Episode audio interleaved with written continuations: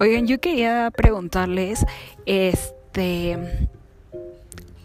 ¿qué pasaría? ¿O ustedes piensan que si no tuvieran redes sociales los que usan, si serían más felices de lo que son ahorita o no?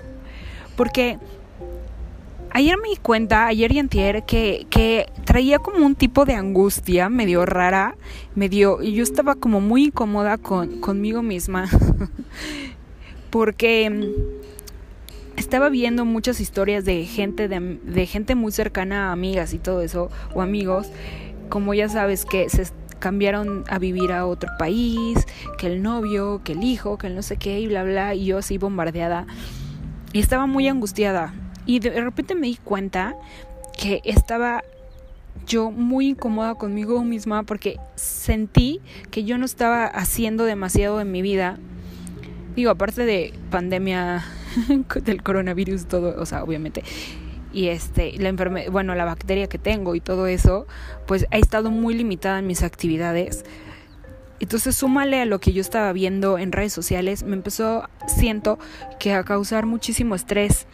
No depresión, pero sí estrés y mucha incomodidad conmigo mismo. Bueno, en parte que te ayuda a activarte y decir, ok, ¿qué más puedo hacer? Pero malo, porque es eso, te estás comparando con algo que no tiene que ver contigo.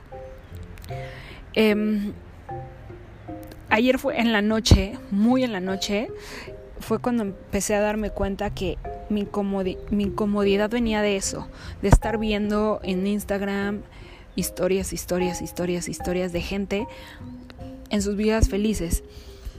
Y me hizo como, sí, este alboroto en la cabeza y en todo. Y hoy me desperté pensando que qué pasaría o qué hacemos cuando usamos redes sociales. O sea, los usamos obviamente para enseñar a los demás lo, lo chingón que tenemos de algo o lo felices que somos con tal cosa.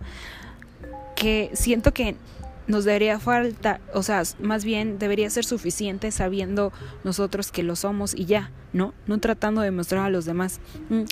Por ejemplo, para mí Instagram, eso es 100% real. Cada vez que subo una foto tiene un significado. De verdad no es por, por, ay, miren, estoy aquí. Obviamente sí te voy a decir, miren, estoy aquí en la playa, pero es por algo. Y yo me puedo ir foto por foto en mi Instagram y saber qué estaba pensando y qué estaba sintiendo y el por qué subí esa foto. No la subo nada más porque sí. Entonces para mí es muy padre porque Instagram es como muy, mi diario. Entonces hay veces que me pongo a ver mis fotos, me voy hacia atrás, hacia atrás y hacia atrás y sé perfectamente con quién salía en ese momento o con quién había cortado, con quién me había peleado o por qué estaba feliz o por qué bla bla bla. Entonces para mí las fotos que yo subo en Instagram sí tienen un porqué. Me gusta bastante.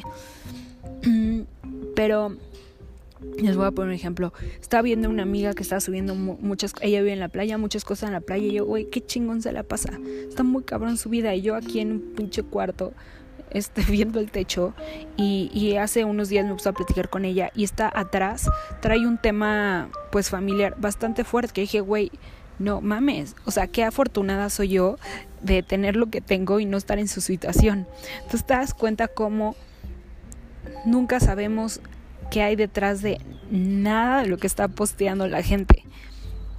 Pero nos hemos vuelto como dependientes de tratar de vivir a través de la vida de otros está muy, muy cañón, muy cañón.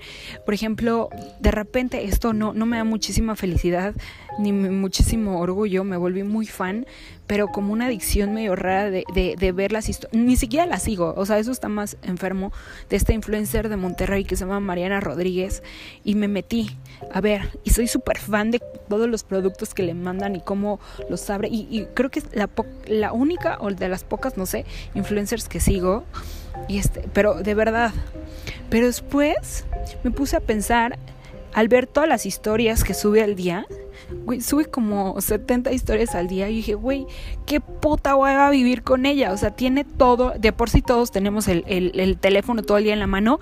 Imagínate vivir con una persona que no puede abrir ni un chocolate porque lo tiene que grabar, o morder el chocolate porque se tiene que grabar mordiendo el chocolate, manejar, se graba manejando.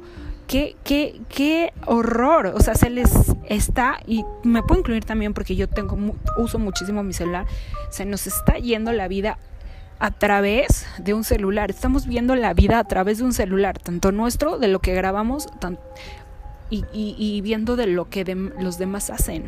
Entonces, les juro que yo tengo ahora unas ganas, o sea, ya apenas termine todo mi tratamiento y, y se baja un poco más lo del coronavirus, mi, así mi objetivo es, debería ser ya no usarlo nunca o, usarlo menos, pero me quiero ir a un lugar una semana y, de verdad apagar el celular y solo decirle a las personas que son mi mamá, mi hermana y cosas así, o gente o cosas de mi trabajo que márquenme, no me escriban. Si necesitan algo me van a marcar porque para no estar checando, no tengo las notificaciones activadas, ni sonidos, ni nada. Entonces, por eso también siempre tengo el celular checando. Entonces, este, solo márquenme. Entonces, así dejo el celular. Ya si me marcan, pues sé que es algo importante, pero nada más. O sea, es como me muero de ganas y está súper triste pensar que en idealizar eso, en decir, güey, qué chingón. O sea, nos hemos vuelto tan adictos a estar pegados a esta madre que está muy, muy mal. Y, y no quiero llegar a los ochenta y tantos años, ojalá llegue, y estar sentada y pensar que vi toda mi vida a través de un celular. No lo quiero. Estoy en esa crisis, está cañón, porque no sé si a ustedes les pasa, pero mi círculo vicioso es abro Instagram, lo abro, lo cierro, me voy a Twitter, lo abro, lo cierro. Facebook casi no lo uso, pero entonces me voy a WhatsApp, abro, cierro, regreso, Instagram, así. Y es un círculo vicioso y puedo hacer eso 17 veces en un segundo. Dejo el celular 10 segundos, hago otra cosa y lo vuelvo a agarrar y empieza otra vez ese círculo. Está muy cañón, es muy, muy, muy de miedo. Y más cuando después te vas y checas eh, ven que puedes ver cuántos, cuánto tiempo estuviste en pantalla, pues no, no, o sea, mi infarto. El otro día con mis amigas nos mandamos los pantallazos y había personas de, no mames, llevo tres horas y infartas y yo, puh, güey, o sea, tres horas sería mi super meta. De, güey, qué chingón, solo vi tres horas porque me he echado miles de horas, o sea, medio día. Y después me imagino, cuando estaba lo del coronavirus, una vez abrí y tenía 10 horas en pantalla. O sea, imagínense 10 horas. Yo lo estoy diciendo a mi hermana, imagínate que yo voy y me siento en una silla y me quedo mirando a un punto fijo durante 10 horas. Esa soy yo, pero en, o sea, en un día. Entonces imagina todas las horas de mi vida que estoy perdiendo viendo lo que hacen los demás. Y, eh, llenando mi información que no me está ayudando en nada, al contrario, entonces te hace sentir que tú no estás haciendo nada y si no estás haciendo nada porque estás viendo el puto celular todo el día, ¿no? Pero está muy cabrón. No quiero, ya no quiero, quiero ser eso. No quiero ser esa persona que está ahí todo el tiempo en el celular. Y está muy cañón. Sé que no soy la única, vemos gente con más adicción, hay, gente con menos adicción, pero ya no, no quiero, no quiero. No sé cómo, cómo zafarme de esto. Hay, hay una araña muerta aquí que y este... Híjole. Qué, qué, qué tristeza haber llegado a este punto. Y este, me imagino como la época cuando yo era chiquita, cómo te divertías con un lápiz y corrías y estabas entretenida y todo. Y ahora no, o sea, si se va la luz en mi casa, es la muerte para mí. Es, ¿Y ahora qué hago? Imagínate todas las cosas que puedes hacer, pero a mí se me borra, es como, ¿y ahora qué hago? es que no hay luz, entonces no puedo cargar mi celular, no puedo ver la tele, no puedo oír música, no puedo, o sea, ya mi imaginación es nula, nula, está muy cabrón. Y estos días que he estado en casa de mi mamá, lo que he hecho es, este, que les juro que es una maravilla, es en la mañana no voy a agarrar el celular y agarro esas tablas para hacer el, el paddleboard. Entonces me voy al lago, a la mitad del lago, y ahí pongo música y me quedo me siento como en la tabla y me pongo super cursi a ver como pues las montañas, el cielo, el lago, pasan pajaritos y no eh, te lo juro que no hay como algo que te cargue la hippie, que te cargue más de energía que eso.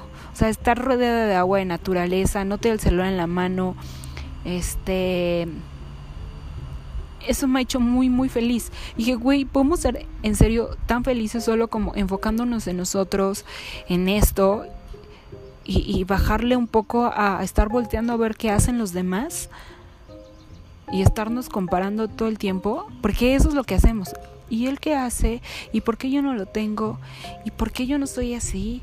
Me da muchísima emoción, por ejemplo, que muchas eh, influencers de tipo de ejercicio están demostrando el tema del cuerpo que no siempre es perfecto, porque no saben para nosotros las mujeres eh, eh, el estrés que es que de repente dices, güey, no mames, no tengo la panza plana y, y trato de comer bien y Y el otro día una influencer de estas, se me fue el nombre, que es buenísima, después les voy a decir para que de verdad es lo máximo, que decía, se nos olvida que nosotros tenemos órganos adentro. Entonces a veces queremos estar con la piel pegada casi casi a la columna así chupada. Y pues no, o sea, tenemos un buen de cosas que se mueven, que se inflaman, comes y ¿dónde va la comida? O sea, pues obviamente la panza se va a inflamar y traemos esta idea de que tenemos que estar con, ya sabes, la, el vientre, yo tampoco digo vientre, la panza plana todo el tiempo. Y entonces ir eliminando a las que te dicen como tienes que estar buenísima con la pompa así igual de dura que una piedra.